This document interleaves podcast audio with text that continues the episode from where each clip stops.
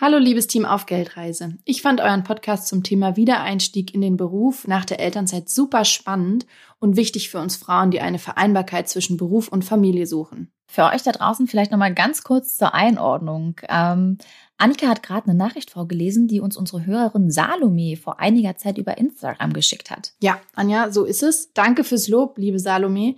Ich skippe das jetzt mal, also einen weiteren Teil des Lobes und komme direkt zu dem Part, der für uns heute relevant ist. Trotzdem finde ich, dass das Thema Rolle des Partners wenig oder gar nicht angesprochen wurde.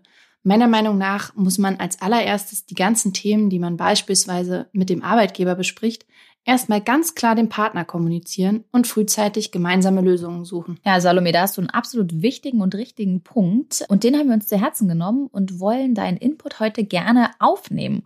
Heute geht es um Vereinbarkeit von Beruf und Familie, um konkrete Tipps für eine partnerschaftliche Verteilung und eine gleichberechtigte Elternschaft. Auf Geldreise, der Finanztipp-Podcast für Frauen mit Anja und Annika. Hallo, liebe Geldreisende. Es ist immer schön von euch zu hören und wir lassen euer Feedback tatsächlich sehr, sehr oft in unserem Podcast mit einfließen, so wie heute. Der Hinweis von Salome, den Annika gerade im Intro vorgelesen hat, der bezog sich auf unsere Folge 117, Wiedereinstieg nach der Elternzeit. Damals hatten wir mit der Rechtsanwältin Sandra Rung über das Thema gesprochen und den Fokus vorrangig auf die rechtliche Komponente des Wiedereinstiegs gelegt. Also was ArbeitnehmerInnen dafür tun können, um wieder gut ins Berufsleben zu starten nach der Elternzeit und wie wir Stolpersteine so gut wie möglich ausweichen können, die uns unser Chef oder unsere Chefin mal bewusst, mal unbewusst in den Weg legt. Viel wichtiger und vor allem davor, also vor dem Wiedereinstieg, kommt aber natürlich das Gespräch mit dem Partner oder der Partnerin darüber, wer wie lange in Elternzeit geht, wer übernimmt, wenn das Kind krank ist, arbeiten beide in Vollzeit oder einer in Teilzeit oder vielleicht sogar beide. Und ganz allgemein, wie sieht's aus mit der ganzen Care-Arbeit, also der sichtbaren und der unsichtbaren? Ja, genau, das sind alles wichtige Fragen. Also ich muss sagen, meine Tochter ist jetzt anderthalb und als ich schwanger war, da war mir klar, ich will arbeiten, denn ich lieb's, diesen Podcast mit Anja für euch zu produzieren und ich will aber auch Familienzeit haben und mir beides fair mit meinem Mann aufteilen.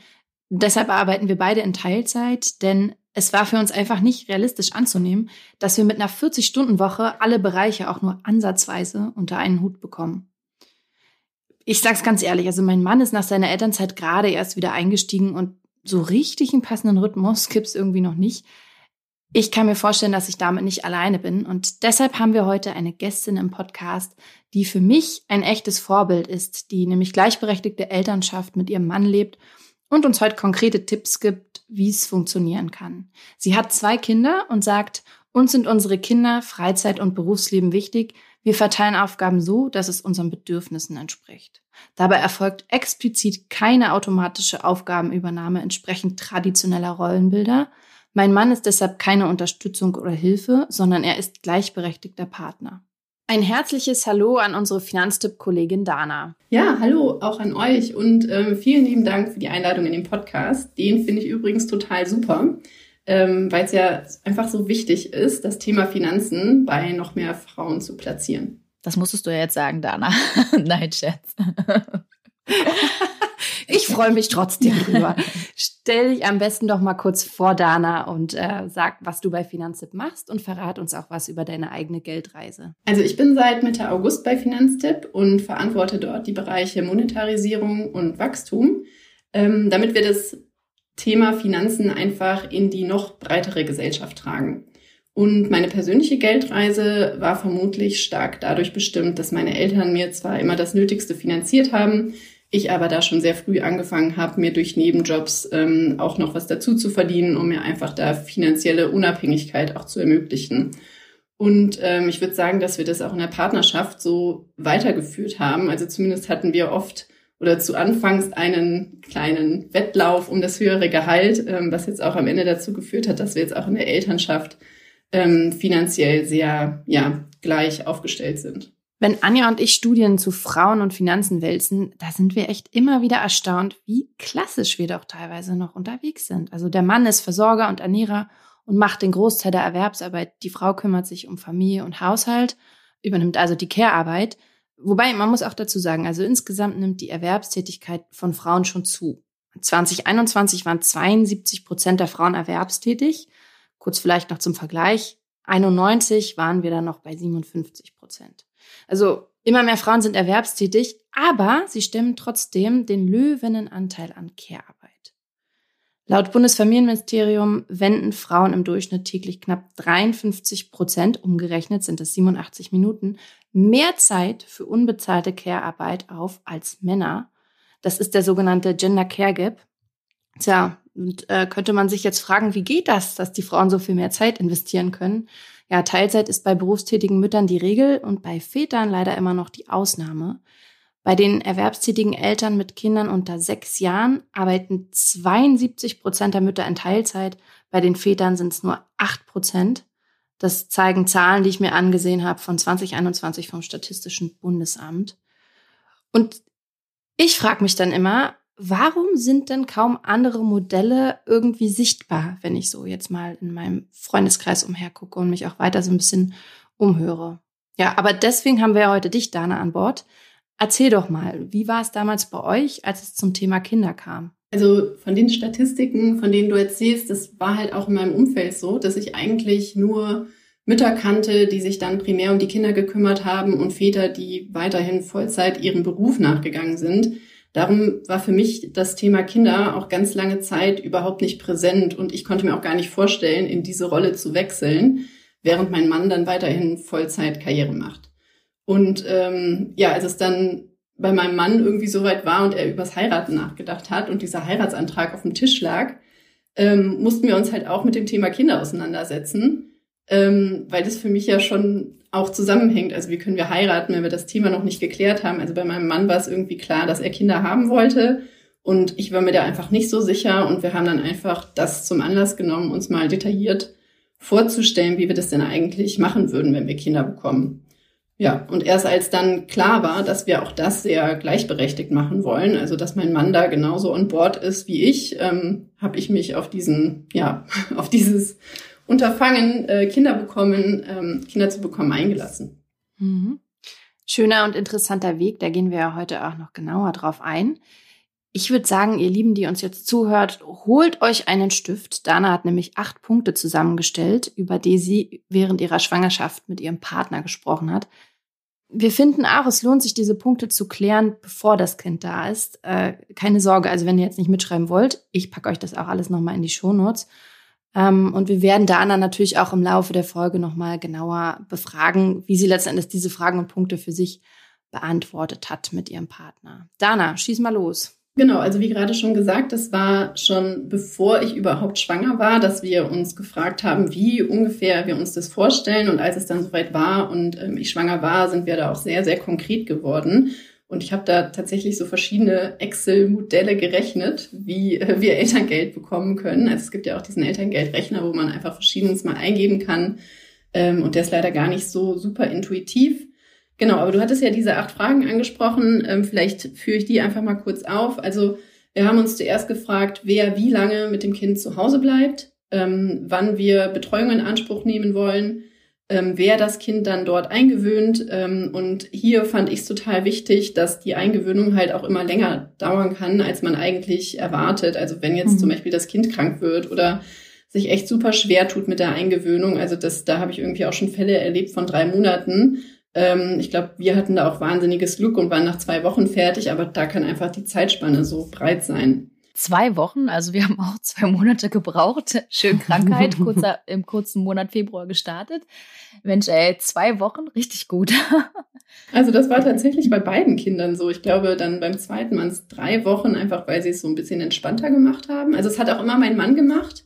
Ähm, und ja, ich glaube, dass das ein Riesenvorteil ist, weil äh, mein Mann da auch so ein bisschen pragmatischer unterwegs ist, als ich es wahrscheinlich gewesen wäre. Ähm, weil ich auch die längere Zeit mit dem Kind zu Hause war, hatten wir vermutlich auch einfach die stärkere Bindung und mir wäre der Abschied dann schwerer gefallen. Daher ist mein Tipp auch immer, lass den Mann die Eingewöhnung machen, wenn das irgendwie möglich ist, ähm, weil ich glaube, da tun sich viele Parteien dann auch einfacher damit. Mhm. Ähm, genau, also weiter mit den Fragen. Wir haben uns dann auch gefragt, welches Einkommen uns in den einzelnen Monaten zur Verfügung steht ähm, und wie wir diese Einkommensungleichheiten und ähm, Renteneinzahlungen dann auch ausgleichen. wenn ähm, ein Elternteil temporär beruflich kürzer tritt. Und da meinst du jetzt aber, dass es sich nicht nur auf die Elternzeit erstreckt, sondern tatsächlich auch, wenn jemand in Teilzeit wieder einsteigt. Ne? Genau, also wir machen das mhm. auch, ähm, wir haben das auch ja anschließend berücksichtigt. Ähm, bei uns war auch der Ausgangspunkt, dass wir ungefähr gleich viel verdient haben, als wir ähm, das erste Kind bekommen haben und ähm, Genau, dann war halt auch irgendwie die Prämisse, das machen wir auch weiterhin dann so, weil warum soll ich jetzt hier die finanziellen Nachteile haben, ähm, nur weil ich zu Hause bleibe? Wir haben ja ein gemeinsames Kind und diese Entscheidung für das Kind haben wir auch gemeinsam getroffen. Daher wollen wir auch die finanziellen ähm, ja, Nachteile zusammentragen. Ähm, genau, und darum haben wir das eigentlich immer relativ fair ausgeglichen. Und welche Fragen stehen da noch auf deiner Liste? Ja, wie viel und wann wollen wir wieder arbeiten, wenn das Kind dann in Betreuung ist? Also das ist so die Frage, wer ähm, also Teilzeit, Vollzeit und wie verteilen wir das eigentlich? Ähm, und wie, ja, wie machen wir das eigentlich mit Bringen und Abholen? Ähm, also das gehört so ein bisschen zusammen, so dass wir halt auf unsere gewünschte Arbeitszeit kommen.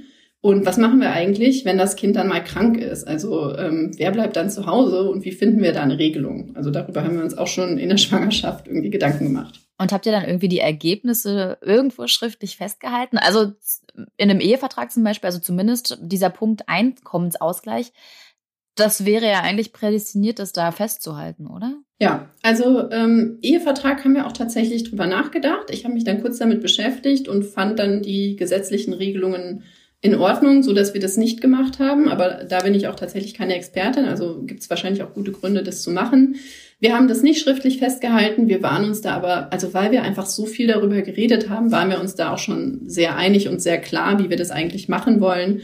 Ja, und haben dann auf Schriftliche verzichtet. Ja, wir, wir wissen ja, dass das ähm, mit dem Partner oder der Partnerin dieses darüber sprechen, wie Familien- oder Care-Arbeit aufgeteilt wird. Das ist zwar essentiell, gerade für uns Frauen, aber eben auch nicht immer einfach. Und ich würde mal sagen, aus Sozialisations-, Erziehungsgründen. Ne? Und je nachdem, wie man erzogen wurde, welche Werte man mitbekommen hat, lassen sich die Punkte eben mal einfacher in der Partnerschaft klären oder eben nicht.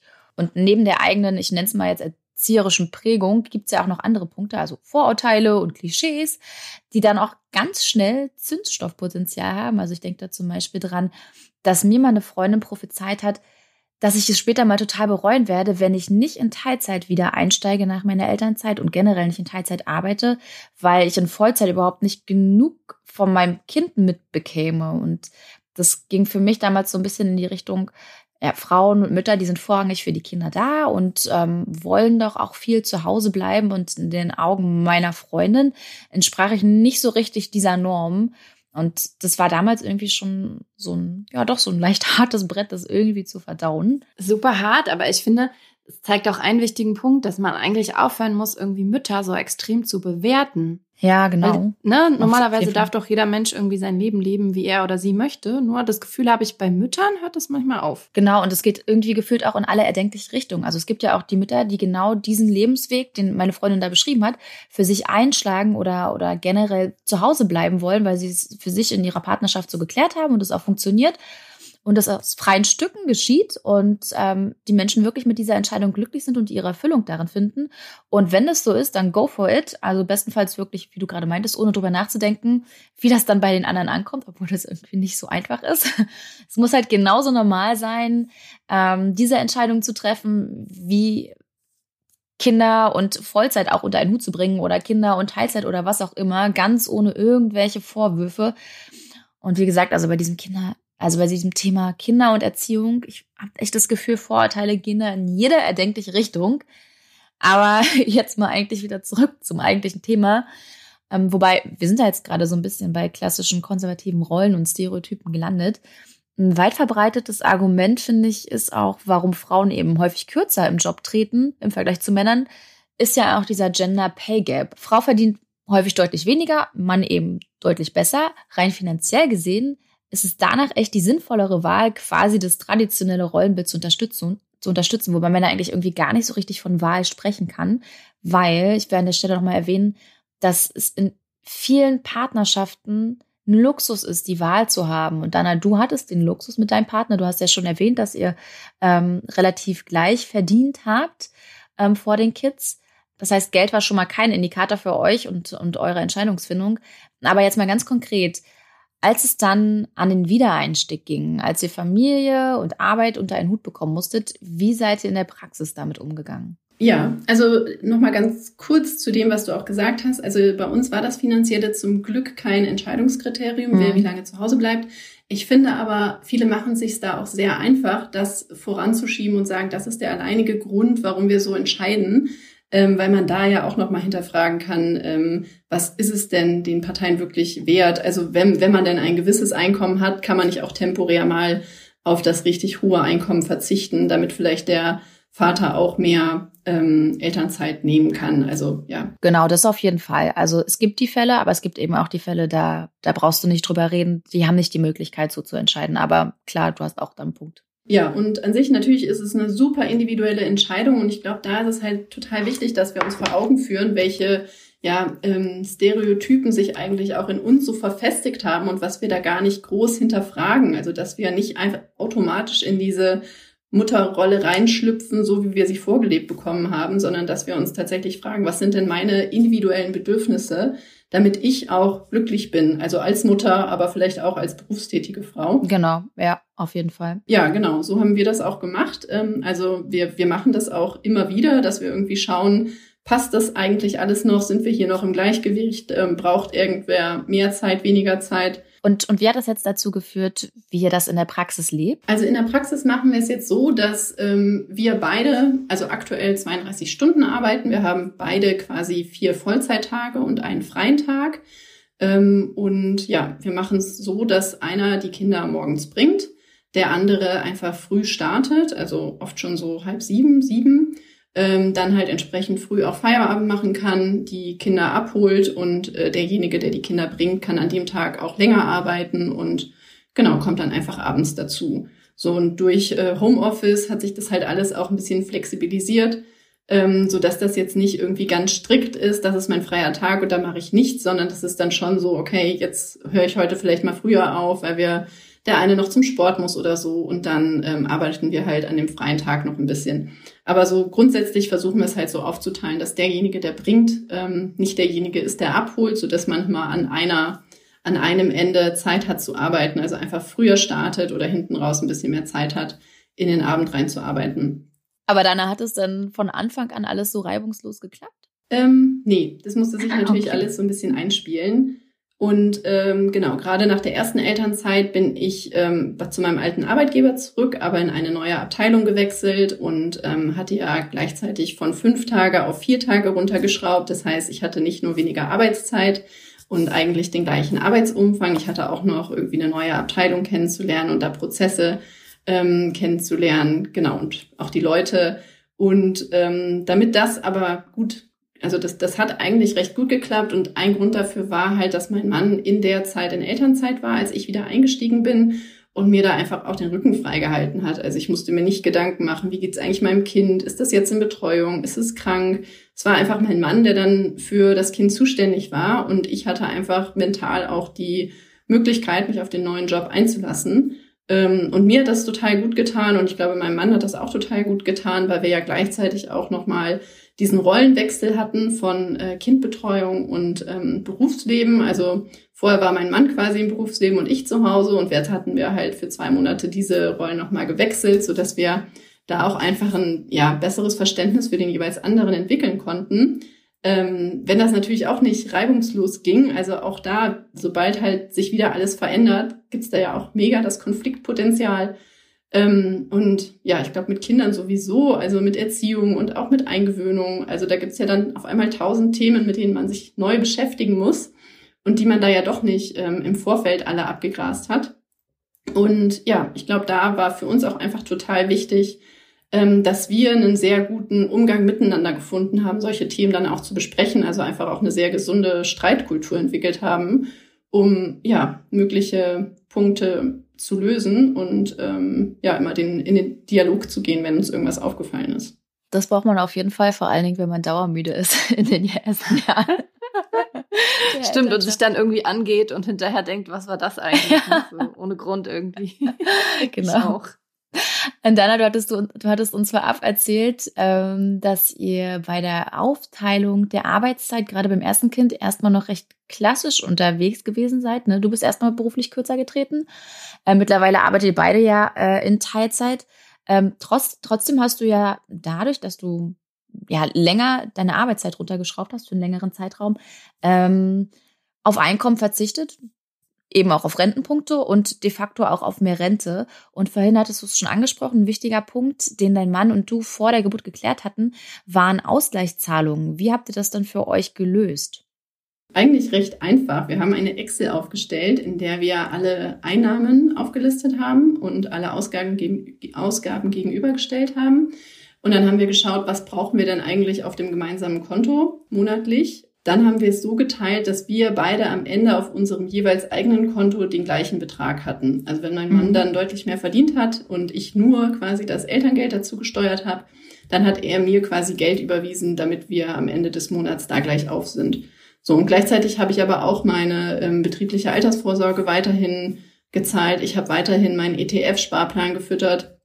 Und mein Mann hat das natürlich auf seinen Seiten auch gemacht. Also da haben wir auch immer geguckt, dass das mit in diese Rechnung einfließt, so dass wir halt ähm, ja beide auch gleich viel in unsere ähm, Vorsorge stecken können. Du hast ja auch die Rentenpunkte angesprochen, die haben wir tatsächlich nicht ausgeglichen, ähm, weil wir aber auch nicht so wahnsinnig viel Zeit abdecken mussten. Also ich war ja insgesamt zehn Monate zu Hause beim ersten Kind und neun Monate beim zweiten und mein Mann hat aber auch jeweils ähm, zwei oder drei Monate Elternzeit gemacht. Also diese Monate Differenz an Rentenpunkten haben wir dann nicht mehr ausgeglichen. Aber durch diese Rechnung und durch die Beibehaltung der privaten Vorsorge ähm, hat sich trotzdem gut angefühlt. Also dass wir da einfach im Gleichgewicht unterwegs sind.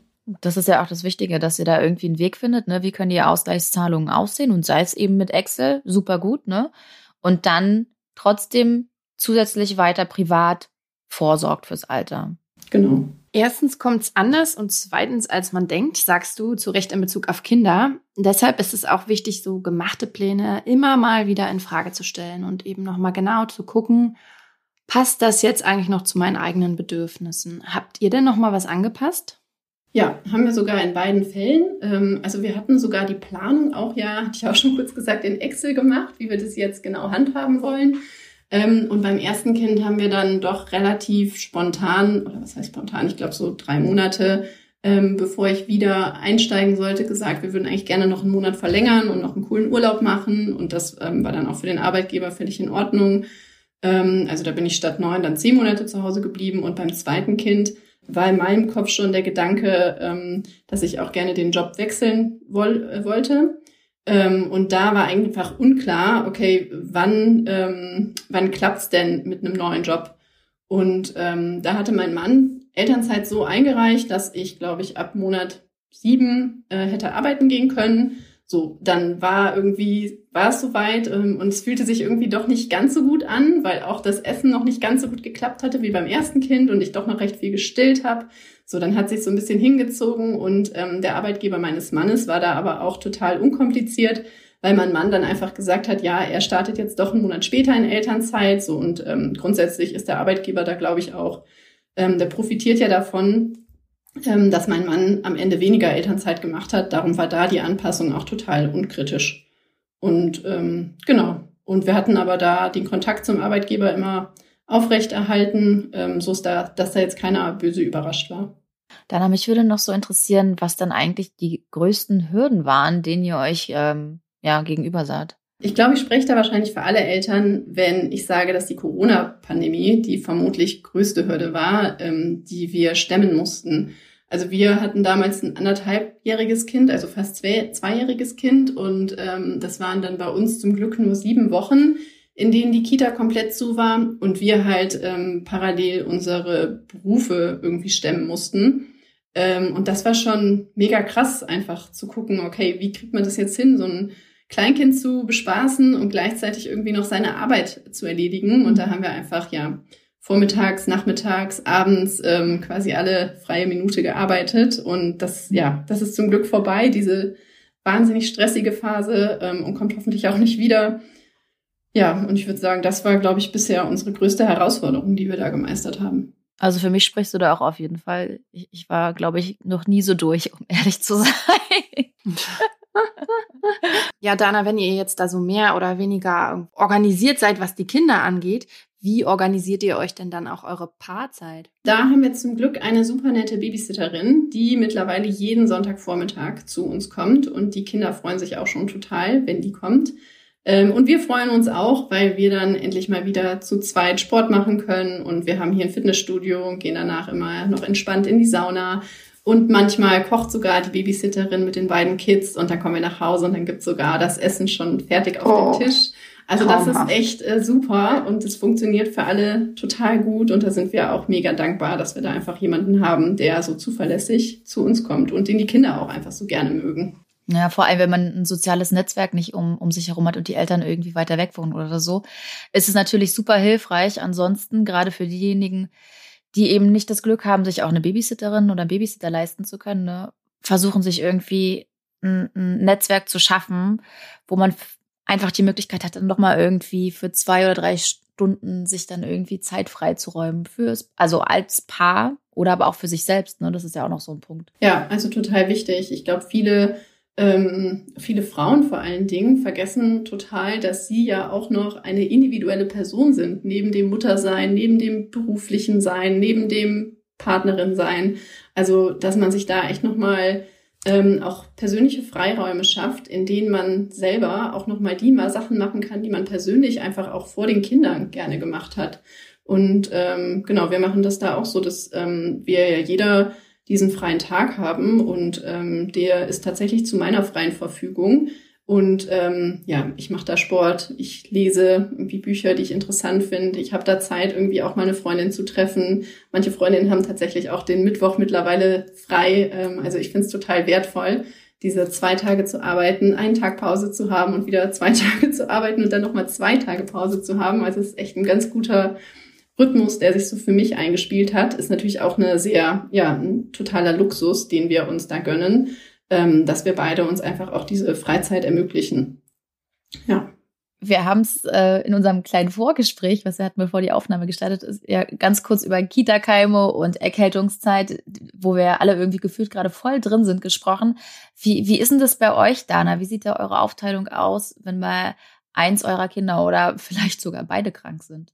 Also gab es zum Glück noch nicht so oft und äh, ich klopfe auf Holz, dass es auch so bleibt. Ähm, aber wenn, wenn es dann eintritt und wir ähm, das stemmen müssen, dann schieben wir meistens erstmal unsere freien Tage so ein bisschen durch die Gegend. Also wenn ich irgendwie wenig wichtige Termine an einem Tag habe, dann schiebe ich halt meinen freien Tag dann auf diesen Krankheitstag des Kindes, ähm, so dass halt sich irgendwie die Arbeit nicht anhäuft. Und das Gleiche macht mein Mann dann aber auch. Also wir schauen einfach immer, wer hat denn gerade irgendwie die ähm, weniger wichtigen, dringlichen Termine und äh, derjenige übernimmt dann den Tag und dann schauen wir aber auch, wenn es dann doch den zweiten Tag auch noch notwendig ist, dass der andere dann schaffelt, wenn es irgendwie möglich ist. Und ja, wenn wir noch mehr Tage abdecken müssen, dann äh, halt auch über Kinderkrankheitstage.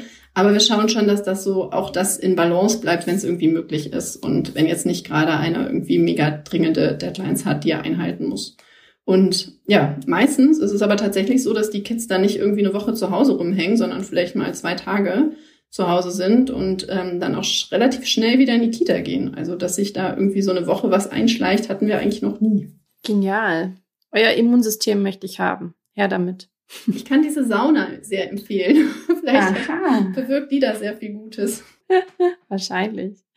Ja, apropos Aufteilung. Mein Mann und ich, wir bringen unsere Tochter immer abwechselnd ins Bett. Und ich muss sagen, ich genieße das, so jeden zweiten Abend ein bisschen Ruhe für mich zu haben. Und genauso machen wir es auch mit der Kita. Also einer bringt, die andere holt und dann wieder andersrum. Wie macht ihr das bei euch?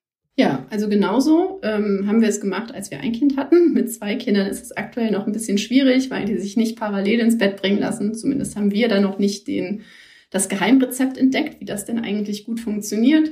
Ähm, genau, und darum bringen, versuchen wir aber da auch ähm, jeder abwechselnd ein Kind und am anderen Abend tauschen wir, so dass sich das dann nicht so einschleicht, dass dann ein Kind immer den, das eine Elternteil fordert, sondern dass es auch möglich ist, dass einer mal weg ist. Also wir schaffen es mittlerweile auch, dass einer mal beide ins Bett bringt, aber wenn wir beide da sind, dann teilen wir auf, weil es einfach deutlich einfacher ist.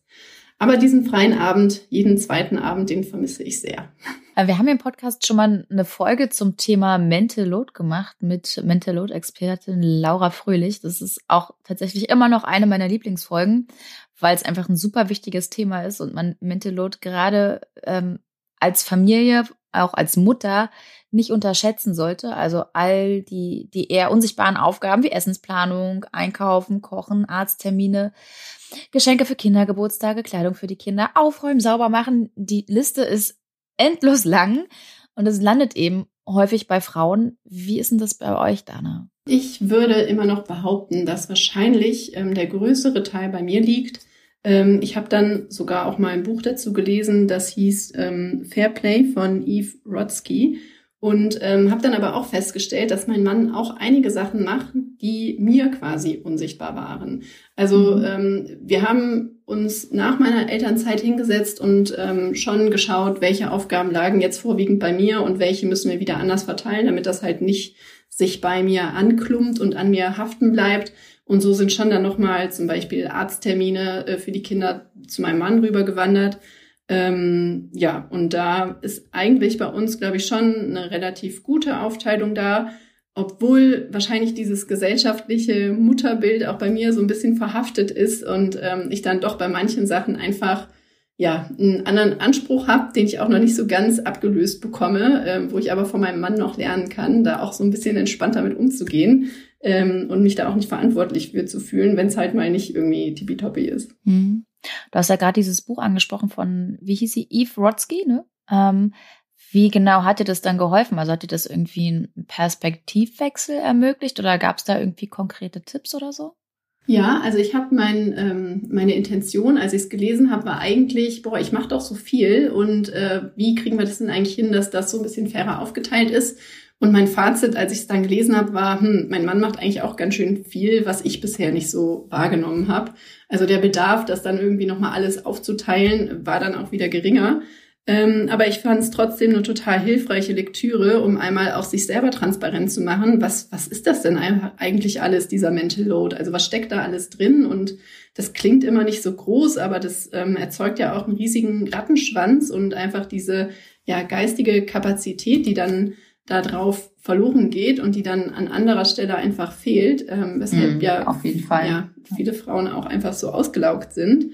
Ähm, also ich finde, es hilft total, sich das einmal bewusst zu machen und dann gibt's aber auch Tipps in dem Buch, wie man, ähm, wie man das anders verteilen kann, ähm, wenn man da ein großes Ungleichgewicht feststellt. Ähm, und ja, auch so ein Kartenspiel dazu, also das ist so ein bisschen ähm, Gamification noch drin halt und es auch ein bisschen Spaß macht.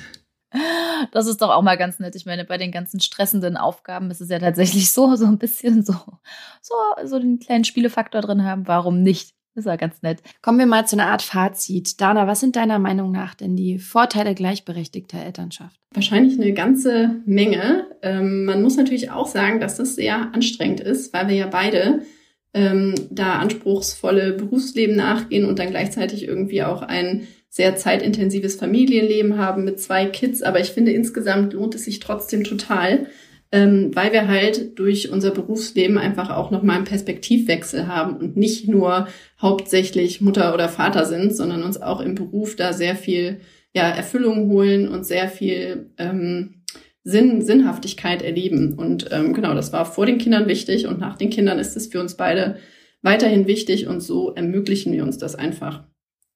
Ähm, ansonsten finde ich es persönlich total wichtig, finanziell unabhängig zu bleiben. Also ich finde das für beide Elternteile wichtig.